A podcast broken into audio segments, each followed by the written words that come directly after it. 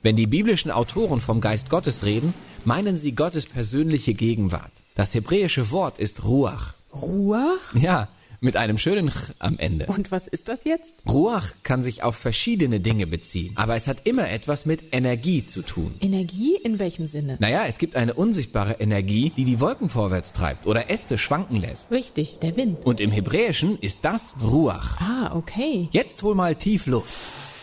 Fühlst du das in dir drin? Ja, die Luft? Ja schon, aber besonders die Energie, die in deinen Körper kommt, wenn du tief einatmest. Auch das ist Ruach. Und genau das Wort gebraucht die Bibel, um Gottes persönliche Gegenwart zu beschreiben.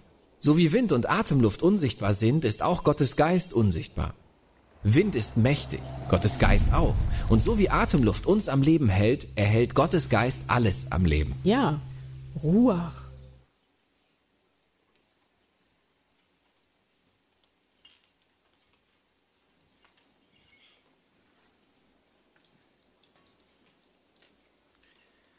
Auf diesem Bild gerade seht ihr John Muir.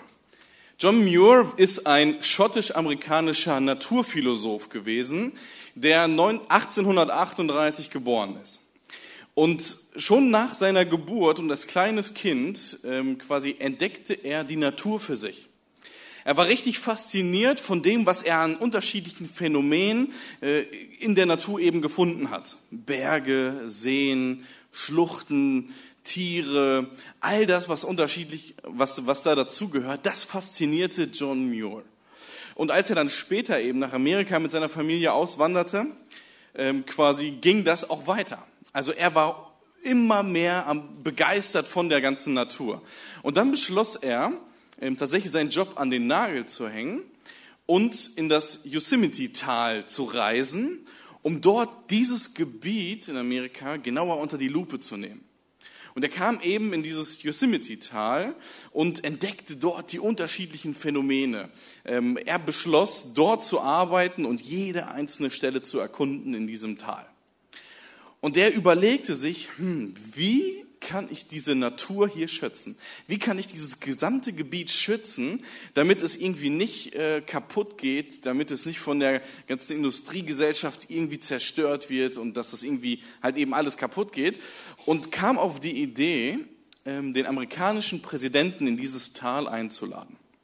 Und auf dem nächsten Bild sieht man, wie er 1903 eben den amerikanischen Präsidenten Theodore Roosevelt in dieses Gebiet einlud und ihm eine Idee vorstellte.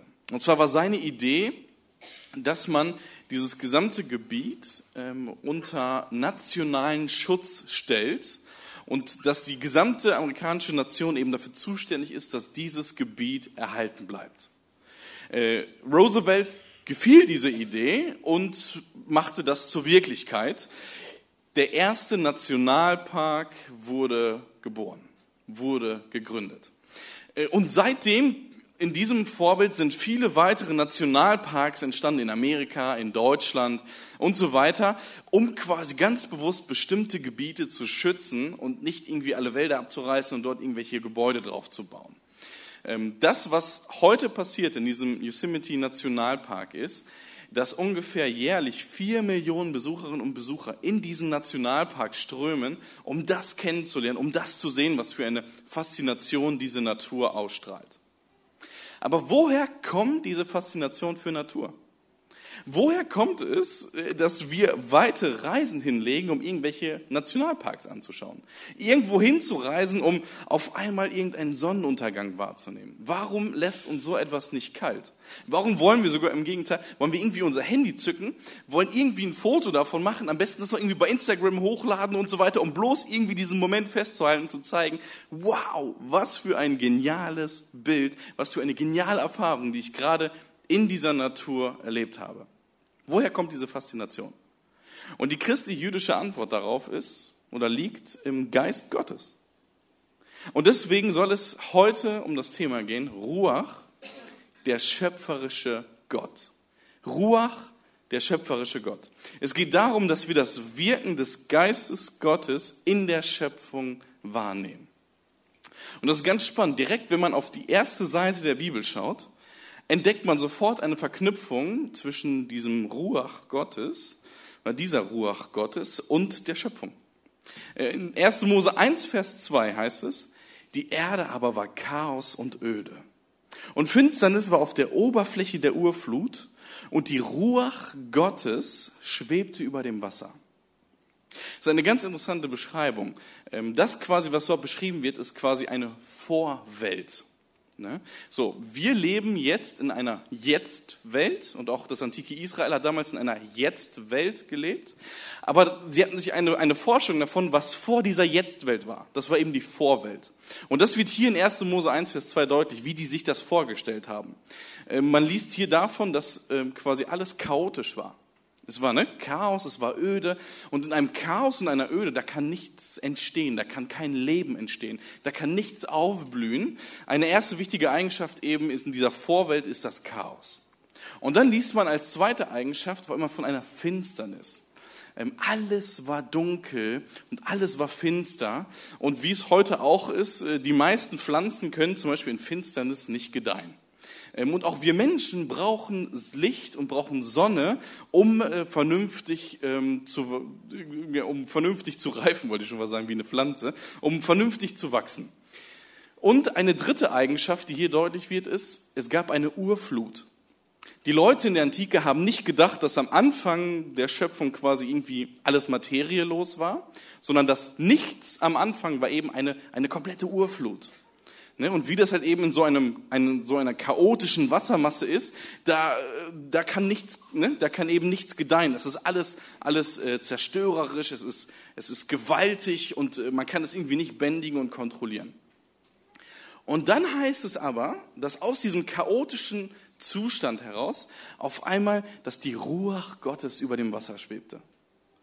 Und erfahrene Bibelleserinnen und Bibelleser wissen natürlich, dass hier quasi oft mit und der Geist Gottes schwebte über dem Wasser übersetzt wird.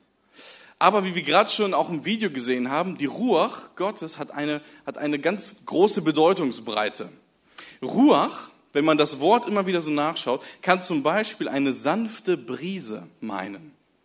Man liest zum Beispiel in 1. Mose 2 und Kapitel 3 davon, dass Gott zu den Menschen sprach in der Kühle des Tages, in der Ruach des Tages. Also quasi in dieser sanften Brise, die man damals immer wieder erlebt hat nach so einer krassen Mittagshitze. Ne? Kennen wir vielleicht auch, wenn wir irgendwo im Urlaub waren, ist es am Sonntag, äh, oder ist nicht am Sonntag, ist es äh, super heiß äh, in der Sonne und dann kommt, kommt diese sanfte Brise und kühlt uns irgendwie ab. Das kann diese Ruach beschreiben. Es kann auf der einen Seite die sanfte Brise sein, aber es kann auch einen starken, gewaltigen Sturmwind meinen. Wir lesen in 2. Mosebuch davon, dass das Volk Israel aus Ägypten hinauszieht. Und dann stehen sie vor diesem Meer und dann heißt es, und Gott schickte einen starken Ostwind, sodass das Meer um sie herum trockengelegt wurde. Oder wörtlich, Gott schickte einen starken Ostruach, um alles trocken zu legen. Also Ruach kann eine sanfte Brise meinen, kann einen starken Sturmwind meinen oder kann auch Atmung meinen. Ähm, In der Josef-Geschichte, ähm, später am Ende vom ersten Mosebuch, heißt es über den Papa von Josef, als er mitbekommt, dass sein Sohn doch am Leben ist und eine wichtige politische Position in Ägypten eingenommen hat, als er das mitbekommt, dass seine Ruach wiederkommt. Ne? Vorher war seine Atmung, seine Ruach ähm, alt, betagt und langsam. Und als er das mitbekam, da kam die Ruach wieder richtig in ihn. Äh, seine Atmung wurde dynamisch, wurde flexibel. Da war wieder richtig Leben drinne. Und diese unterschiedlichen Sachen quasi äh, sind alle in dem Begriff Ruach drinne. Und gerade kam auch zum Beispiel das Stichwort Energie. Das ist ganz interessant. Es gibt manche Bibelübersetzungen, die mittlerweile übersetzen, und die Geistkraft Gottes schwebte über dem Wasser, wo diese Kraft drinne ist, aber eben auch äh, die weibliche Bezeichnung, denn es ist die Ruach. Vom Genus her ist der Begriff Ruach weiblich, ähm, wodurch hier eben deutlich wird, die heilige Geistkraft, dass eben auch diese weibliche äh, Konnotation irgendwie hier durchkommt. Wir bleiben mal bei dem Geist Gottes, um nicht zu viel zu verwirren, aber das können wir auf jeden Fall im Hinterkopf behalten. Wenn wir das so sehen, dann können wir festhalten, der Geist Gottes ist wie die Luft. Man sieht sie nicht, aber man spürt sie. Und das ist total interessant zu beobachten, weil eben in der Luft genau das gleiche Phänomen ist wie in der Ruach Gottes. Ähm, quasi, ja, wir können es nicht sehen, wir können es nicht vernehmen, aber wir können es spüren. Wir können es spüren in unserem Körper, wir können es spüren in der Atmosphäre. Ähm, und das ist das, was hier gerade durchkommt, wenn man 1. Mose 1, Vers 2 gerade diesen Fokus auf die Ruach Gottes legt. Der russische Maler Ivan Iwasowski, oder Iwakowski, wenn ich ihn richtig ausgesprochen habe, hat im 19. Jahrhundert versucht, diese 1. Mose 1, Vers 2 quasi in äh, so ein Bild zu packen, das so in Szene zu setzen. Ich finde, hier wird sehr schön deutlich, dass diese Wellen eben unten richtig gewaltig am Peitschen sind, äh, dass eben quasi hier alles chaotisch, ähm, unkontrollierbar ist, gleichzeitig auch ähm, die Finsternis, die quasi in den Wolken sichtbar wird und dass aber hinter dieser Finsternis quasi dieser Lichtblick kommt wo man eben auf einmal die Ruach Gottes vernimmt. Ähm, hier tatsächlich eingeschränkt auf über dem Himmel. Ähm, in 1. Mose 1, Vers 2 wird es eigentlich deutlich, dass quasi die Ruach Gottes quasi auf dem Wasser und überall ist, wo diese, wo diese Energie, wo dieser Luftstoß, wo diese bewegte Luft eben irgendwo ist. Und das, was eben deutlich werden soll, ist, der Geist Gottes wirkt selbstständig in der Schöpfung. Der Geist Gottes wirkt selbstständig in der Schöpfung. Ähm, und ich glaube, das können wir heute immer noch wahrnehmen. Äh, dort, wo wir ähm, auf den Hermannsdenkmal gehen, aufs Hermannsdenkmal gehen und auf einmal quasi den Teutoburger Wald vernehmen, da verspüren wir auf einmal so einen Frieden. Dort, wo wir auf die Ruine Falkenburg gehen und auf einmal sehen, wow, das alles hat Gott gemacht. Dort, wo wir im Wehrentrupper Park unterwegs sind und diese faszinierenden Pflanzen, diese schönen Blumen sehen, dort zu sagen, wow, dahinter steckt die Weisheit und die Vielfalt Gottes. Das ganze Universum trägt den Atem Gottes. Ähm, überall ist Gottes Geist, der in diese Schöpfung selbstständig hineingeht. Und das ist ein genialer Aspekt, wo man das schöpferische Wirken Gottes sieht. Jürgen Moltmann hat äh, in seinem Buch Gott in der Schöpfung geschrieben, wer die Natur als Schöpfung Gottes versteht, der sieht nicht nur Gottes Werke in der Schöpfung, sondern auch seine Spuren.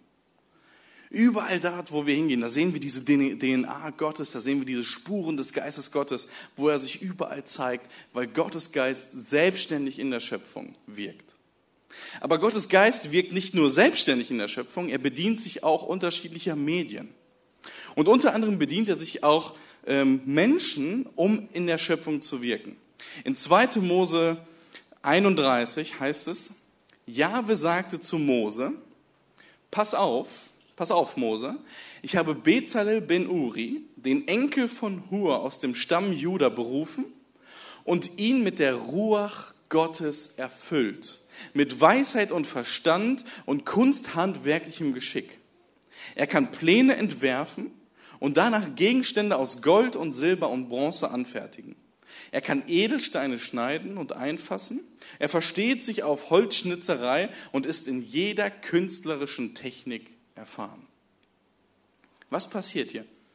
Der Geist Gottes erfüllt Bezalel und er kann daraufhin auf einmal nicht irgendwelche Zeichen oder Redegaben oder so, sondern er kann auf einmal Dinge schaffen. Und zwar mit Weisheit und Verstand. Ich weiß nicht, wie es dir geht, aber ich habe ganz selten tatsächlich den Geist Gottes irgendwie in eine Verknüpfung gebracht mit Handwerk oder mit kunsthandwerklichem Geschick. Ähm, nicht, dass Handwerk irgendwie schlechter oder besser war oder so. Ich habe es einfach nur nie in diese Connection gebracht.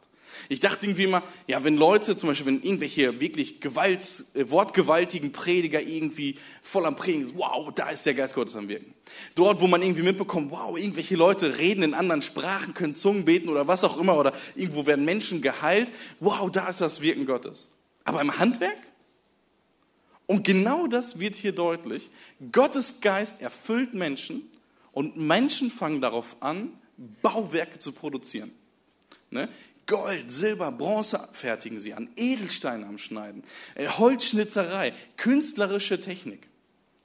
Gottes Geist wirkt durch Menschen in der Schöpfung, um etwas Geniales und Kreatives zu schaffen. Ich habe einmal zwei Beispiele mitgebracht, wo man meines Erachtens das heute immer noch sehen kann oder wo man das im Laufe der Geschichte immer noch sehen kann. Das erste Beispiel ist ein, äh, ein reales und das zweite ist ein fiktives. Das erste Beispiel ist, wie man auf diesem Bild hier sieht, die Kathedrale von Reims. Die Kathedrale von Reims wurde im 13. Jahrhundert errichtet. Leider wurde sie irgendwann von tatsächlich Deutschland zerstört im Ersten oder Zweiten Weltkrieg und wurde wieder aufgebaut, aber es wurde versucht, dass dieser gotische Baustil beibehalten wird. Diese Kirche hat eine wichtige Bedeutung, da sie zum einen äh, die Könige damals in Frankreich dort gesalbt wurden in dieser Kirche. Zum anderen hat sie aber auch eine wichtige Bedeutung, weil sie ein gotisches Meisterwerk ist.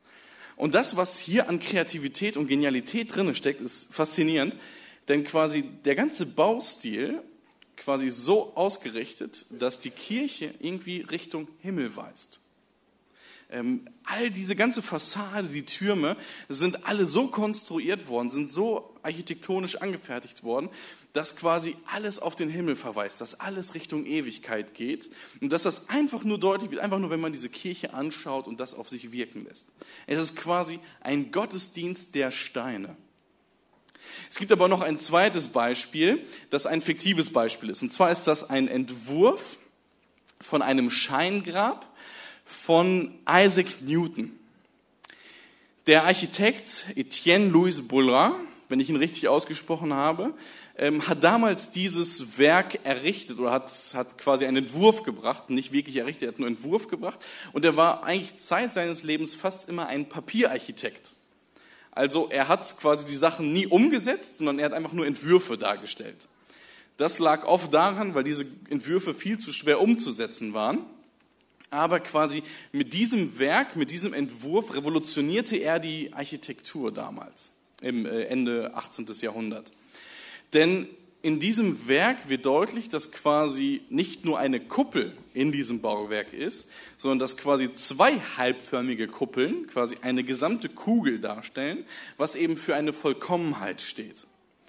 Und das Spannende ist, dass das ein so riesiges Werk ist, ähm, dass man zum einen diese Kugel in einen Stumpf einlassen muss und zum anderen aber auch, und das ist ganz interessant, wenn man hier einmal sieht, diese einzelnen kleinen Bäumchen, dann sieht man, in was für einem Verhältnis dieses Werk zu diesen kleinen Mini-Bäumchen steht. Das ist ein gewaltiger Entwurf.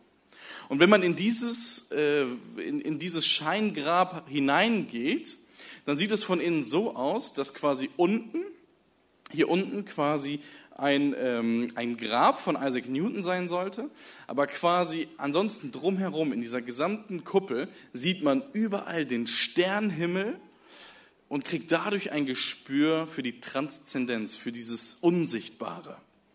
Äh, das, was passiert, wenn man quasi in diese Kuppel hineingeht oder in diese Kugel besser gesagt, dass auf einmal die Ewigkeit in Zeit und Raum kommt. Ähm, diese Räume, die üben eine Macht aus. Sie haben eine ganz besondere Bedeutung. Und das, was man eben genau hinter diesem Architekten und hinter auch den anderen vier Architekten in der Kathedrale von Reims sieht, ist, dass die Kreativität Gottes am Werk ist in diesen Menschen. Gottes Geist ist in der Kreativität der Menschen erkennbar, die seine Schöpfung mitgestalten. Ähm, und das ist genial zu sehen. Der Geist Gottes ist in der Schöpfung selbstständig am Werk, aber der Geist Gottes ist eben auch durch Menschen in der Schöpfung am Werk, wodurch quasi auf einmal wir den Geist Gottes in den unterschiedlichen Dingen erkennen können. In solchen prachtvollen Bauwerken oder Entwürfen, wie ich gerade gezeigt habe, aber auch in ich sag mal, alltäglichen Dingen, auch in unserem Gemeindealltag. Ne? Dort, wo ein neues Bühnenbild entworfen wird, dort, wo etwas dekoriert wird, dort, wo Grafiken erstellt werden, dort, wo eine Mauer gemacht wird, gebaut wird und so weiter. Mit diesen unterschiedlichen Dingen, da können wir die Kreativität Gottes dahinter entdecken, die quasi, wozu der Geist Gottes befähigt hat. Leider ist die Schöpfung aber nicht perfekt. Und man sieht auch auf den ersten paar Seiten der Bibel, wie quasi Dunkelheit immer mehr Raum einnimmt. Wir lesen von einer Rebellion gegenüber Gott. Wir lesen von einem ersten Brudermord und wir lesen von vielen weiteren gewalttätigen Taten, die dort eben so noch passieren. Und der Geist Gottes wirkt eben nicht nur in, äh, durch Menschen, sondern er wirkt auch in Menschen. Der Geist Gottes möchte ganz bewusst Menschen erneuern und sie zu einer neuen Schöpfung bringen. Er möchte ihnen eine neue Natur geben. Und das ist super spannend zu sehen, wie gerade das in der Apostelgeschichte in Vers, äh, also in Kapitel 2 deutlich wird. In Apostelgeschichte 2, und das wird wahrscheinlich noch öfter vorkommen in den Predigten, deswegen konzentriere ich mich nur auf den einen Aspekt, lesen wir davon, dass der Geist Gottes auf die Menschen kommt Und daraufhin ähm, fängt dann Petrus an zu predigen. Und die Reaktion auf die Predigt lesen wir in Apostelgeschichte 2, ab Vers 37. Und von diesen Worten waren die Zuhörer bis ins Innerste getroffen. Ihr Brüder, was sollen wir jetzt tun? fragte sie Petrus und die anderen Aposteln. Ändert eure Einstellung, erwiderte Petrus, und lasst euch auf die Vergebung eurer Sünden hin im Namen von Jesus, dem Messias, taufen. Dann werdet ihr als Gabe Gottes den Heiligen Geist bekommen. Wie wirkt der Geist Gottes hier? Er trifft die Menschen bis ins Innerste. Wenn wir irgendwo Gottes Wirken fest, festmachen können, dann ist es gerade in unserem Innern, in unserem Gewissen. Dort wirkt ganz oft der Geist Gottes. Er überführt Menschen, er ermutigt Menschen, er tröstet Menschen und bringt sie dadurch zu einer neuen Schöpfung. Ähm, hier wird ganz konkret deutlich, er erschüttert sie in ihrem Innern und daraufhin wollen sie ihre oder sollten sie ihre Einstellung ändern und sich auf den Namen von Jesus, auf die Vergebung ihrer Sünden hin taufen lassen. Und ich glaube, das ist ein genialer Aspekt, wo der Geist Gottes in uns Menschen wirkt. Ich weiß nicht, wie es dir gerade so geht. Äh, wir können das Wirken des Geistes Gottes nicht äh, objektiv erfassen. Wir können es auch nirgendwo beweisen. Es bleibt also eine subjektive Erfahrung, die in uns ist. Aber ich möchte dich ermutigen, ganz bewusst in dein Inneres zu gehen, zu fragen, Geist Gottes, wo möchtest du mich in meinem Innern treffen? Was möchtest du mir zeigen? Und ich weiß nicht, wie es dir so geht, aber ich habe das immer wieder erlebt, dass dadurch quasi auf einmal Dinge aufgeploppt sind, wo ich gemerkt habe, okay, hier muss ich ein versöhnendes Gespräch führen. Hier muss ich irgendwie mit Gott wieder ins Reine kommen. Hier muss ich vielleicht zu meinem Chef gehen und ein klärendes Gespräch führen. Hier muss ich in meinem Fall jetzt nicht, aber meinen eigenen Kindern dies und jenes sagen. Äh, dort im Innern wirkt der Geist Gottes und möchte immer wieder Dinge aufzeigen, die aufploppen in unserem Innern. Gottes Geist wirkt in unserem Gewissen und möchte uns zu einem neuen Menschen erneuern. Ähm, das wird immer wieder deutlich, wenn wir den Geist Gottes ähm, anschauen, wenn wir ihn betrachten und wenn wir immer wieder das neu sehen. Wenn wir das versuchen einmal so zu greifen, dann können wir das vielleicht auf drei Aussagen runterbrechen. Erstens, Gottes Geist wirkt selbstständig in der Schöpfung. Wir sehen es quasi in 1. Mose 1, Vers 2. Gott wirkt oder Gott wirkt durch seinen Geist in der Schöpfung. Zweitens, der Geist Gottes wirkt durch Menschen in der Schöpfung, was wir bei Bezalel gesehen haben und dann auch bei Oholiab, die später dann dafür zuständig sind, dass die Stiftshütte gebaut wird. Und drittens, der Geist Gottes wirkt in Menschen für eine Neuschöpfung oder zu einer Neuschöpfung hin. Gerade in Apostelgeschichte 2 wird das genau deutlich. Und ich möchte dich zum Schluss einladen, ähm, mit drei Reaktionen eben darauf zu reagieren. Die erste Reaktion, zu der ich dich einladen möchte, ist das Staunen. Ganz bewusst zu staunen über Gottes Geist und wie kreativ er in der Schöpfung unterwegs ist. Äh, dort, wo man eben eine Landschaft sieht, wo man irgendwie davon berührt wird, wo man merkt, wow, irgendwie fasziniert mich das. Ganz bewusst die Spuren Gottes dahinter zu sehen. Äh, ganz bewusst Gott dafür Danke zu sagen. sagen. Wow, Gott, danke dir dafür, dass du die Schöpfung so genial gemacht hast. Dass man deine Schönheit und deine Weisheit genau hinter diesem Sonnenuntergang, in dieser Blume oder in was auch immer sieht.